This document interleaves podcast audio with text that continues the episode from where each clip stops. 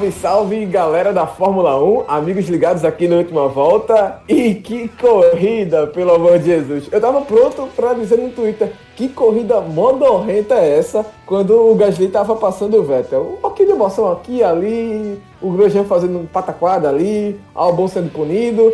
Aí, eis que a Pirelli, trollando todo mundo, disse que o pneu duro ia durar até o final da corrida com uma volta só, uma parada só. Aí, meu amigo, três pneus furam, Bottas, Carlos Sainz e Lewis Hamilton, e a corrida vira uma outra coisa, vira um pandemônio que no final das contas deu a vitória para Lewis Hamilton, sétima vitória em Silverstone, jogando correndo em casa, né? E também o título de campeão mundial da Fórmula 1 de 2020. Será? Muito cedo? Sei disso não, mas vamos embora conversar aqui nessa. em mais uma corrida aqui que a gente analisa na última volta. A partir para a última volta para vencer a corrida.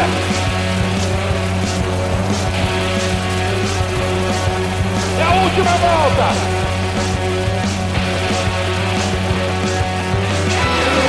Última volta para o Brasil! Vitor Aguiar, meu amigo, um abraço para você. Eu me chamo Diego Borges, para quem ainda não conhece. Mas, é, bicho, o que porra foi isso?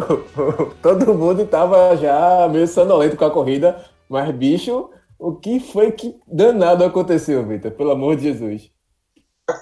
A corrida tava ruim. Eu acho que não tem nem outro termo, a corrida tava ruim mesmo.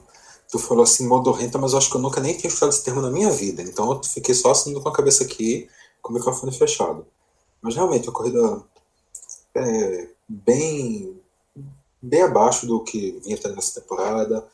Pouca emoção, pouca ultrapassagem, aí de repente, pou, pou, pou, um pou em cada pneu, no caso, né? E aí muda tudo naquele aquele último último suspiro de emoção ali que realmente acabou valorizando a corrida.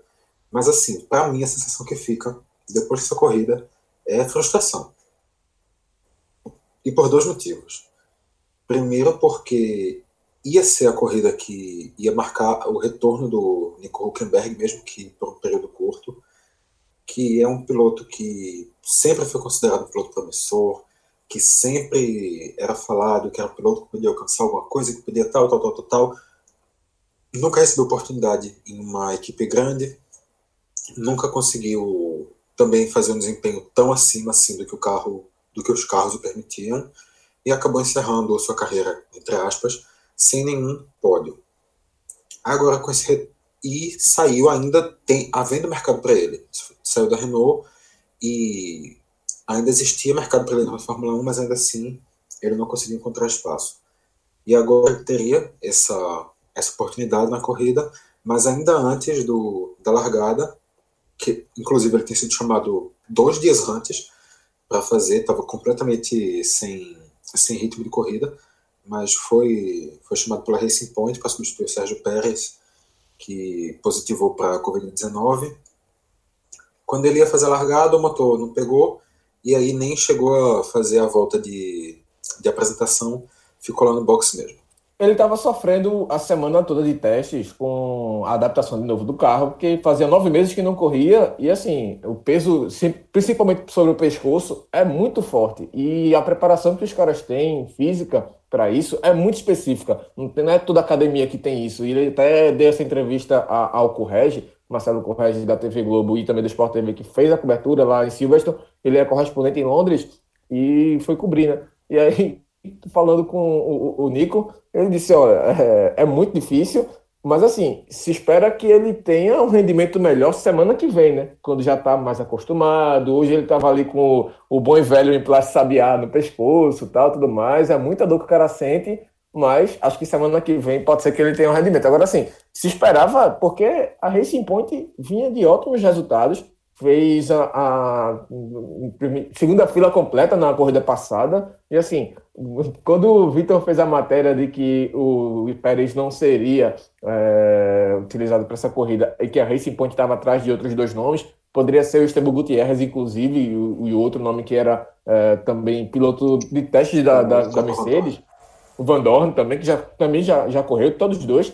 E eu olhei assim e disse: olha, estão falando de que pode ser o Nico. E se for o Huckenberg e ele pegar o pódio, a Fórmula 1 vai abaixo, porque o cara nunca teve um pódio na vida. É o piloto que mais teve corridas sem ter um pódio na carreira. Então seria espetacular. E o cara não tem sorte, velho. Não tem, não tem sorte. É, é incrível como ele não tem sorte. Se fosse ele, tomava um banho de arruda, sal grossozinho, porque só nascendo de novo. Mas assim, claro, ele não tem sorte, não dá pra discutir isso. Mas também convenhamos, o dinheiro mais fácil que ele já ganhou na carreira, né? Oh, com certeza, né? Uma boladinha para fazer os testes, digamos assim. E ele ia fazer um teste de endurance, né? Na, na Europa esse final de semana. Surgiu um, um, como é que posso dizer, uma TEDzinha boa no, no caixa dele. É, prioridades, né? E assim, eu falei que essa corrida tinha dado decepção por dois motivos. Essa não entrada do Huckenberg foi o primeiro. E o segundo, no final, foi a vitória do Hamilton. No final, é, né? aquela, aquela emoção toda, o Max Verstappen vai passar, o Max Verstappen vai passar, o Hamilton consegue a vitória. Assim, não é querendo tirar nenhum mérito do Hamilton, que é um puta piloto, ninguém pode discutir isso, um dos maiores da história da Fórmula 1. Não é querendo tirar o mérito da Mercedes, que montou provavelmente o melhor carro da história também da categoria. Mas, assim, você pode não gostar da Ferrari, você pode achar a Ferrari uma equipe boçal, uma equipe o que for. A mesma coisa você pode achar do Michael Schumacher. Mas você não pode, de nenhuma maneira, retirar a importância histórica que tem tanto a Ferrari quanto o Schumacher na categoria. E hum, se o Hamilton continuar com sua sequência de vitórias, ele vai conseguir ultrapassar a marca de vitórias do Schumacher exatamente em Mugello, que é nada mais nada menos que a casa da Ferrari. É literalmente o autódromo que pertence à Ferrari, como se fosse o, o Red Bull Ring, lá da Áustria, só que ao invés da Red Bull, da Ferrari. É a casa deles, é onde eles fazem seus testes, é onde eles trabalham tudo. É o centro da Ferrari. E é uma coisa muito marcante, eu acho que é mais marcante da derrota da Ferrari que como uma vitória para Hamilton se for lá for ultrapassada. Todo mundo é. sabe que vai ser. Eles Essa desenvolvem era... o carro lá, né? O carro, antes de correr nos testes em Barcelona, corre Mugello. É ali que os caras fazem os ajustes do motor, o chassi, essas coisas todas. Pois é, todo mundo sabe que o Hamilton vai passar, mas eu acho que é um peso, um peso muito negativo para a Ferrari se realmente for lá que aconteça essa ultrapassagem. E essa era uma oportunidade maravilhosa para isso não acontecer, para essa possibilidade já ser eliminada, mas vai ter aí agora um pouquinho menos de corrida para o Hamilton perder. Pois é, então vamos começar com a corrida, porque assim, na largada, o Hamilton não foi bem, ele não largou bem. A sorte dele é que talvez o Bottas não tenha tracionado tão bem assim na primeira curva e não passou ele, mas ele não teve uma boa largada não, só que manteve na primeira posição. Quem se deu bem um pouco foi o Leclerc, que até surpreendeu, passou o Verstappen, mas depois tomou o X, e a McLaren junto com a Racing Point e a Renault ali brigando no meio do pelotão, né? Tipo, não estava tão emocionante assim, algumas trocas de posições, mas bem, coisa bem é, pontual, coisa bem mínima, digamos assim. E aí, Magnussen e Albon primeiro já se tocaram ali. O Magnussen fechou a porta, mas o Albon também, mais uma vez, de enxerido. E um fim de semana pesado para o Albon. O primeiro safety car, depois Kvyat bateu feio também, perdeu ali o, o controle e rodou. Das 20 primeiras voltas, mais da metade foram com safety car. Tipo, já tava uma corrida modorrentazinha, tal, chata, e a expectativa é que quando o safety car saísse, tivesse um pouco mais de ultrapassagem, mas também não foi lá essas coisas, só a briga normal do Sainz, Ricardo, o, o Norris também por trás ali, e o Stroll tentando se manter. Outro fim de semana, porque na verdade o primeiro fim de semana ruim da Racing Point na Fórmula 1 desse ano, e quando começou a acontecer as coisas, né? Até a parada dos boxes que estava prevista aí pela Pirelli nos, nas 20 primeiras voltas aconteceu com o safety car, aconteceu um pouco mais cedo, mas também não justifica o fim do rendimento do duro que estavam projetando para o final da corrida e acontecer com um bom rendimento dos pneus não aconteceu, mas até aí então, só o Grosjean que tinha jogado o carro para cima do Sainz e do Ricardo e tinha tomado punição por isso, assim, punição leve, né? Só uma advertência de, de levezinha na Fórmula 1, não gostou muito, mas de fato ele fez besteira mesmo. E o Vettel tinha levado esse risco do Gasly, o Gasly fazendo uma boa corrida em relação até mesmo ao Albon, que a gente sabe, né? Tem toda essa questão dos dois. O Albon substituiu o Gasly no ano passado ainda na Fórmula 1 e foi um contraponto aí pesado. Mas assim, vinha modorrenta, mas os pneus Pirelli não conseguiram aguentar até o final. Estourou primeiro o pneu do Bottas, era vice-líder da corrida, vinha tentando se aproximar do Hamilton, mas ele vinha avisando ao pessoal: olha, tá tendo desequilíbrio no carro. E não é a chapada no pneu, né? Que eles falam que dá aquela quadradazinha que ele possa ter, em algum momento, fritado roda. E não foi isso. É realmente o pneu já estava mostrando um desgaste muito maior. E o Bottas avisou. E a galera deu uma, ó, oh, segura aí o ritmo aí que dá para chegar. Não deu. Sainz também tava, o Nove estava reclamando, ó, o Sainz está me segurando, o Ricardo está chegando. E a galera não, vai dar para segurar, vai dar para levar os dois. Não deu. Bom para o Ricardo, que foi para o quarto lugar.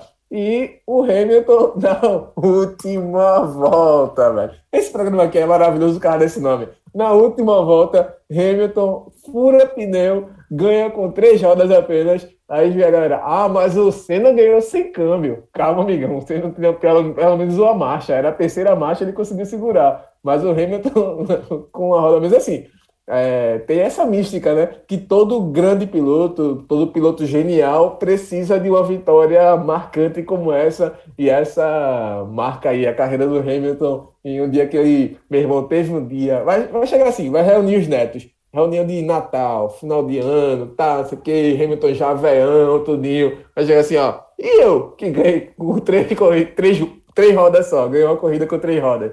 Isso vai ser gigante demais. É, tem com certeza motivo para crescer, mas eu acho que é aquela. O Hamilton, assim, essa vitória, acima da habilidade dele, tá a sorte. Porque foi uma quantidade de sorte que o Hamilton Demais. teve que não tá na conta. Blessed, blessed. Porque se o, o, Verstappen não tivesse tido a estratégia, que no momento era uma estratégia correta, quando o Bottas furou o pneu, o Verstappen pensou, poxa, o Verstappen não, é a RBR como um todo, claro, toda a, a equipe lá da Red Bull pensou óbvio. Segundo lugar, agora já está garantido, porque o Bottas vai ter que parar, vão perder tempo na troca do pneu, a gente vai terminar na frente deles. E a gente está com muita vantagem sobre o Leclerc. Segundo lugar já é nosso. Vamos trocar o pneu para ganhar um pontinho extra de última volta, de volta mais rápida. O que é que fizeram? Perderam seis pontos, porque se tivesse, se não tivessem parado, não tinham feito a melhor volta, mas tinham ganho a corrida que vale com certeza mais uma são as coisas da vida. A RBR não errou na estratégia, realmente só contou com, com um azar que não está na conta. Mas foi uma, uma corrida realmente. Sei lá, eu acho que monótona realmente pode ser uma, uma palavra. A gente viu a, a Racing Point, que poderia estar tá fazendo uma briga um pouco mais intensa, poderia favorecer uma briga com a com a McLaren nas posições superiores. Uma corrida ruim, enquanto o Huckenberg nem largou. O Stroll terminou, se não me engano, só em nono. Exato, em nono. O... Quem acabou surpreendendo na corrida foi a Renault, que de repente conseguiu aparecer com quarto e sexto lugar, também com aparentando uma disputa direta com, com a McLaren, mas também sem muitas ultrapassagens. Foi uma corrida de poucas ultrapassagens o tempo inteiro. E isso também muito por causa do exatamente desses dois safety cars logo dentro da corrida. Porque, além, claro, do período do safety car não ter ultrapassagens diretas, isso também interferiu completamente nas estratégias das equipes, fazendo com que todas parassem basicamente no mesmo momento e todas adotassem basicamente a mesma estratégia. Então, ali na parada pela um pouco antes da vigésima volta, todos fizeram sua única parada e todos foram até o final com o piloto, com o mesmo pneu, claro. Só o Grosjean que não fez, atrapalhou todo mundo ali na frente, um cacete arretado, todo mundo se arretando com ele. E no final o Grosjean saiu em penúltimo, só na frente do Kimi Raikkonen, que meu amigo, que draga. Ó, depois desse final de semana, se o Raikkonen não chegar em casa dizer, o que é que eu tô fazendo aqui, velho? Vamos embora pra casa, curtir meu iatezinho, minha cachaça, Cachaça não, né? Com certeza ele deve ser o adepto da volta, que eu acho que é melhor para ele. Mas camarada tá correndo, correndo, correndo e só se desgastando aí. Não, realmente tá. é, é aquela. O Kimi Raikkonen está na Fórmula 1 hoje para fazer a mesma coisa que o Schumacher estava fazendo quando ele voltou para a Mercedes: estragar os números dele. Porque não tem outra, outra finalidade.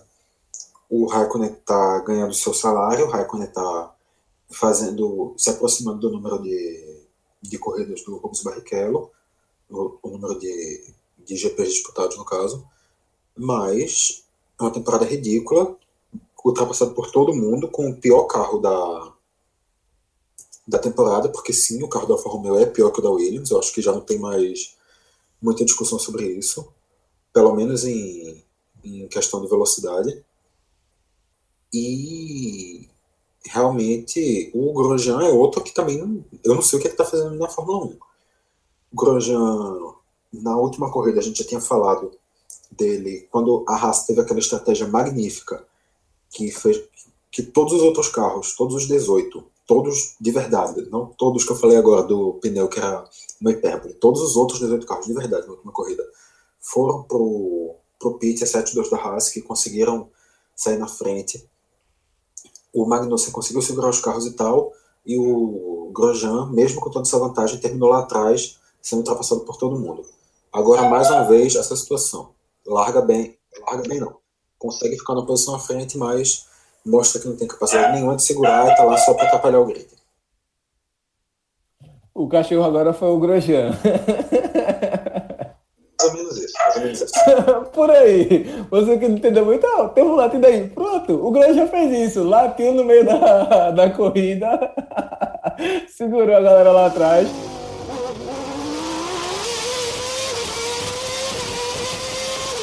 Agora sim, é, já começando com os destaques ruins da corrida, digamos assim, quem mais se deu mal nessa corrida, eu acho que a Racing Point é a pior. Tá certo que a Mercedes teve o seu primeiro choque da temporada, mas aí foi por uma intempérie, né? Foi uma, uma situação fora do, do roteiro. Eu acho que a Racing Point, primeiro pela imprudência do Sérgio Pérez, Tá certo que, beleza, a mãe dele teve aquele problema, tudo mais no México, ele teve que ir lá, isso é louvável, tudo em família, família, mas o cara apareceu depois na Itália, apareceu em festinha, em situação social, sem máscara, e tanto é que pegou a Covid, né? Ainda bem que ele não tá com sintomas, tá tudo bem, mas testou positivo, negão. Então vai ficar de quarentena aí, vai perder também o próximo GP, também em Silverstone, que é o de 70 anos da Fórmula 1. Mas assim, perdeu o piloto, Veio o Huckenberg, que a gente sabe que nunca é uma, uma, certeza de que o cara vai render bem, principalmente depois de nove meses sem correr. E o Stroll não teve um bom ritmo, não teve um bom rendimento. A gente viu nos outros fins de semana o Stroll correndo em cima, apertando até mesmo a, a própria Red Bull e não conseguiu uh, vencer a Red Bull, mas assim, uh, teve bons rendimentos, correu bem lá na frente, brigou até de certa forma por pódio também, e hoje foi ultrapassado fácil até pela, pela própria Renault e também pela McLaren. Então, assim, para mim, é quem mais perde em questão de, de carro, de, de equipe, é a Racing Point. E quem mais perde em termos de piloto, acho que foi Alexander Albon. Porque já, quem ouviu aqui os outros programas é, viu que eu falei que ele dava a segurança para a Red Bull de que era o segundo piloto que a Red Bull queria, precisava, na verdade que é um cara que vai pegar o carro de qualidade, vai correr lá na frente, vai competir e tudo mais. E o álbum, esse final de semana, foi desastroso para ele. E, e, curioso, né? Final de semana que ele correu muito bem, terminou desastroso. E esse final de semana agora foi, começou desastroso pela pilotagem dele, mas acabou sendo é, positivo pela circunstância, claro, com esse oitavo lugar e até com a volta mais rápida, né? Que a volta mais rápida foi dele. Ele tinha feito essa volta quando estava atrás dos 10, né? Que quando você está depois dos 10, você não conta essa volta. Só conta o ponto de volta mais rápida se você tiver entre os 10. Mas ele, ele acabou fazendo. O Verstappen conseguiu a volta mais rápida na última. Tomou dele, né? Ah, então ponto para o Verstappen, mas assim, é, o oitavo lugar é um lucro absurdo para o Albon. E assim, com certeza, se o Helmut não vai mudar o piloto agora, eu acho difícil mudar esse ano ainda, mas vai chegar nele e vai dizer: meu menino, vai fazer usar o telefone de novo, não, né? Então, ele já tinha reclamado também na, na, na, pista anterior, já tinha toda aquela questão da confusão, o Russell falando que a Red Bull não estava dando a, a, atenção necessária para o álbum, tudo mais, o Verstappen mandou o Russell calar a boca, tudinho, mas, claro, o, o rendimento poderia ser melhor também do álbum, digamos assim. Poderia ter uma melhor força de vontade da equipe com ele e o álbum também poderia ter sido melhor. E esse final de semana para ele deixou esse, essa manchazinha, né? Das perdas, eu concordo completamente contigo. Racing Point aparentava ser uma equipe que ia estar muito forte na briga pelo terceiro lugar. A gente já falou disso em outros programas. Estava brigando lá em cima, estava na disputa direta com a McLaren. Hoje ela já foi ultrapassada pela Ferrari. Então, a situação já está começando a ficar um pouco mais realmente de uma briga intermediária, já se afastou daquele primeiro pelotão. E quanto ao Alexander Albon, eu lembro naquele primeiro programa que a gente fez, falando exatamente do início da temporada, Diego, a gente, eu arrisco dizer que as três pessoas que participaram do programa comentaram a mesma coisa sobre o álbum, que era que essa primeira temporada dele tinha sido muito constante. Era uma característica que ele tinha tido ao longo de 2019 inteiro. E agora, em 2020 a gente vê exatamente o oposto. Ele está fazendo exatamente na hora, uma corrida boa, uma corrida muito ruim, uma corrida boa, uma corrida muito ruim. E isso já começa realmente a acender um alarme, ainda mais ele sendo um piloto da Red Bull. Talvez a sorte dele é que o Pierre Gasly também não está convencendo tanto. Não está realmente. Não dá para dizer que ele está mal, porque o carro da, da AlphaTauri esse ano realmente também não está ajudando muito mas o Gasly não está convencendo e o Kvyat, então, nem se fala. Está realmente tendo talvez o pior ano, o pior. Esse início de ano indica que ele pode estar tá tendo o pior ano de sua carreira, que também já deve ser uma das últimas dentro da, das últimas temporadas da Fórmula 1. É, foi uma saída tão feia dele do, do da, da pista, da prova, da prova tudo mais, que até o pessoal na transmissão da Fórmula 1 é, falou que poderia ter sido uma perda do câmbio, uma perda da caixa de marcha, e ele trocou a caixa de marcha nessa, nesse final de semana e por isso perdeu posição. Mas assim, é, não foi, velho. Ele perdeu mesmo o controle do carro porque ele tinha passado na zebra anterior e já veio na, que é, na sequência de duas curvas muito, muito velozes e ele já vinha perdendo o controle ali e na, na hora da curva para a direita, ele perdeu a traseira, rodou e bateu forte. Foi uma batida forte, eu estava até conversando com eles na hora, e eu, tipo, meio que fiquei na dividida, né? Conversando com ela, mas vendo a, a imagem, porque eu fiquei até assustado de que ele pudesse, pudesse ter se machucado de alguma forma, porque foi uma batida forte. Estragou a, as quatro rodas, estragou a su, suspensão, enfim. E tanto que ele ficou até pistola, deu uma tapa na câmera, enfim. Foi um cara que esse final de semana, acho que ele vai querer esquecer. Acho que até pior do que quando ele acertou o Vettel como torpedinho ali. Acho que por ter sido um erro é, pesado dele em, uma, em um momento em que ele está sem contrato para o ano que vem, acho que vai pesar demais nessa decisão. Mas, Vitor, começa aí com quem tu acha que se deu melhor nesse final de semana, quem sai por cima aí nessa, nessa corrida de Silverstone, nessa primeira do ano.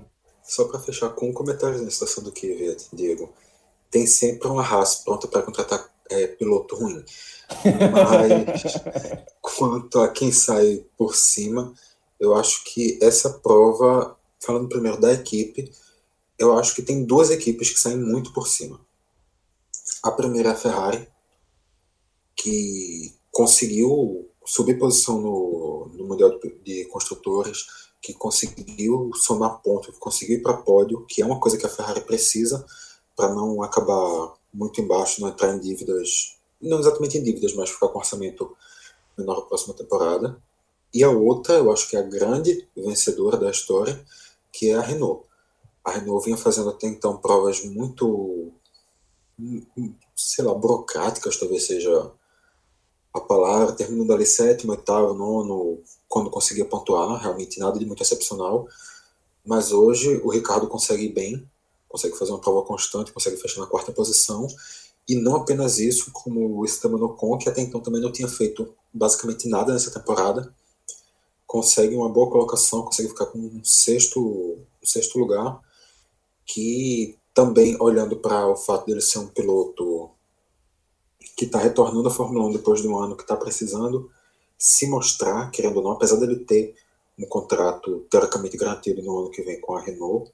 Ele é um piloto que precisa se, se provar nessa temporada. Ele passou as três primeiras corridas sem pontuar e agora consegue esse sexto lugar, que também é um retrato de evolução tanto do, do desempenho dos dois pilotos quanto da própria equipe. E olhando para piloto individualmente, talvez, é, talvez seguindo até a mesma lógica, os pilotos que saíram por cima dessa história sejam o Charles Leclerc, que conseguiu ir para o pódio, que conseguiu provar que ele está muito, muito à frente do, do Sebastian Vettel, talvez até pelo fato da desmotivação do Sebastian Vettel nessa temporada, que é inegável, e os dois pilotos da Renault.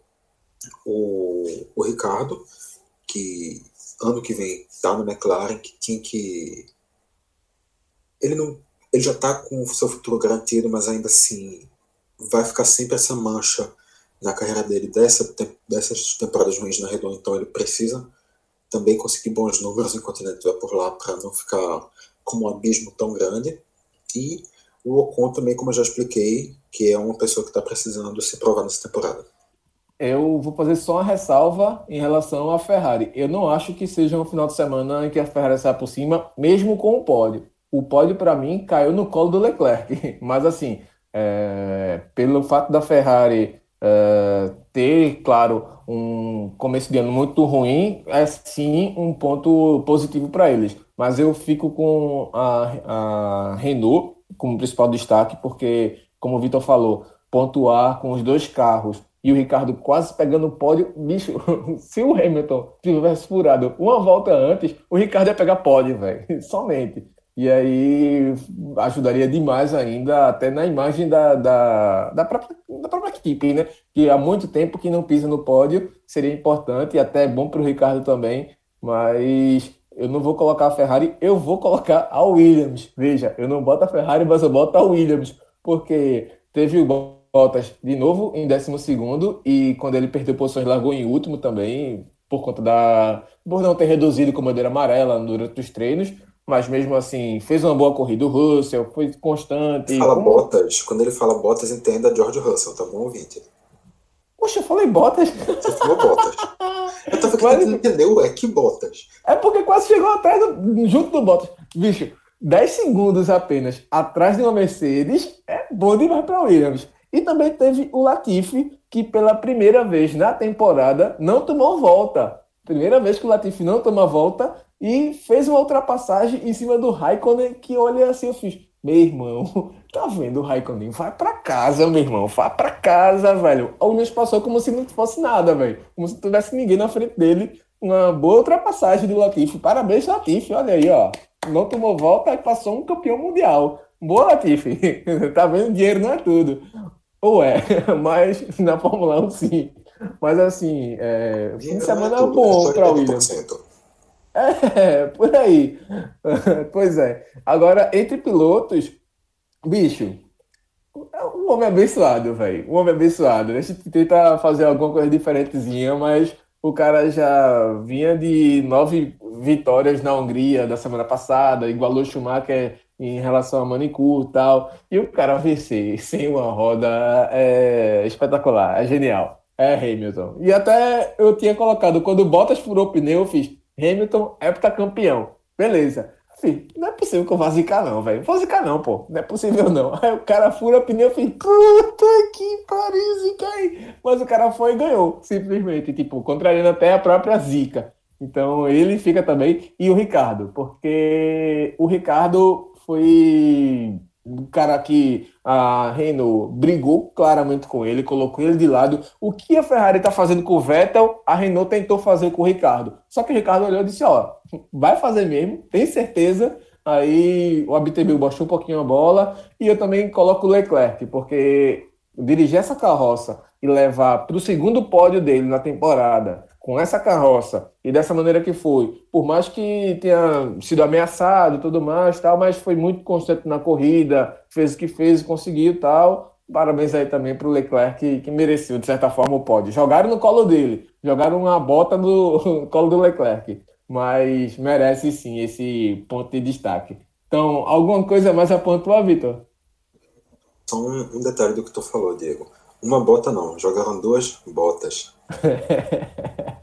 eu, eu, gostei da coluna do Flávio Gomes, eu gosto muito do, do conteúdo do Flávio Gomes na, Fórmula 1.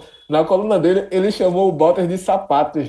Eu quase tive um troço quando li, de tanto do que eu ri, dele chamar Bottas de sapatos. A coluna tá muito boa também, fala de coisas de que o, o, o Vettel estaria vazando informação, arretando com, com, com a Ferrari que tá fudendo com ele também. E tá engraçado, mas assim, é, quando ele chamou botas de sapatos, eu não aguentei, não. Mas é isso. Pensando, Vamos. Pensando, Diego, é, vazar a informação da Ferrari é o que? Dizer assim, tá ruim. Porque só pode, né? Mas, Diego, só para fechar com aquela minha tradicional pergunta capciosa: a Williams vai pontuar? Rapaz, rapaz, nesse ritmo, olha, a sorte tá sorrindo a favor. Eu não digo que não, mas acho improvável, porém não impossível.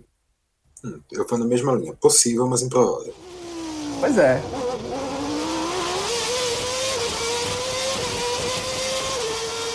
Então vamos embora aqui para como ficou a classificação da corrida, porque Hamilton ganhou de novo, terceira vitória da temporada do piloto britânico, Verstappen segundo, Leclerc terceiro, Ricardo quarto, Norris quinto, Ocon sexto, e aqui um, um registro, né? Muito bonito a, a ação do Norris, que fez ali a, um concurso, pequeno concurso com seus fãs. A garota Eva, de seis anos, desenhou o capacete e foi legal que, tipo, ela não tinha espaço para colocar o S no final, botou o S embaixo. E a Fórmula 1 na sexta-feira, no dia dos treinos, colocou também o S embaixo do nome Norris, então ficou bem assim. A galera entrou na onda, né? Bem legalzinha essa situação. Ocon em sexto, Gasly sétimo, na frente do álbum, oitavo, Stroll nono, Vettel décimo, fechando a zona de classificação. Bottas 11, Russell 12, Sainz 13, Giovinazzi 14, Latifi 15, Grosjean 16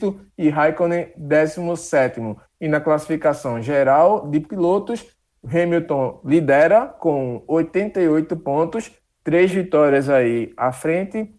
Bottas é o segundo com 58, 30 pontos atrás, ou seja, se o Hamilton quiser passar um final de semana de folga, uma descansada, dar uma relaxada, o, o Bottas não ultrapassa ele, tem apenas uma vitória, 58 pontos. Verstappen segue em terceiro, 52 pontos. Norris é o quarto, 36. Leclerc, mesmo com dois pódios, não passa o Norris, tem 33 pontos. Albon é o sexto ainda, 26. Sétimo, Sérgio Pérez, que não correu hoje, 22 pontos. Ricardo, 20 na oitava. Empatado com Lance Stroll, nono. Tá vendo, Vitor? Rapaz, Rapaz. Tá deixando, estão deixando o australiano sonhar. Não é isso? Carlos Sainz é o décimo, 15 pontos. Ocon, décimo primeiro, com 12. Gasly também com 12 pontos, décimo segundo. Vettel, décimo terceiro. Eita, Vettel, 10 pontos. Aí vem a galera da Série B. Giovinazzi, décimo, 14, décimo quarto. A Série B começa ano nós, Diego. Isso aí já é, isso aí já tá na quarta e quinta divisão. Série D aí. Aí é Várzea. Antônio Giovinazzi, 14, 2 pontos. Kvyat, 15, 1 ponto. Magnussen, 1 pontinho. 16, Russell, 17. Raikkonen, 18. Latifi, 19. Nico Huckenberg, 20, na frente de Roman Grosjean, 21. Isso aí, isso aí eu também tô olhando aqui, mas isso é algum erro do Globo Esporte. Porque Sacanagem. Não, isso aí foi só uma coisa que trocaram. O Grosjean tá na frente do Huckenberg. Sacanagem, que trollagem com o Grosjean.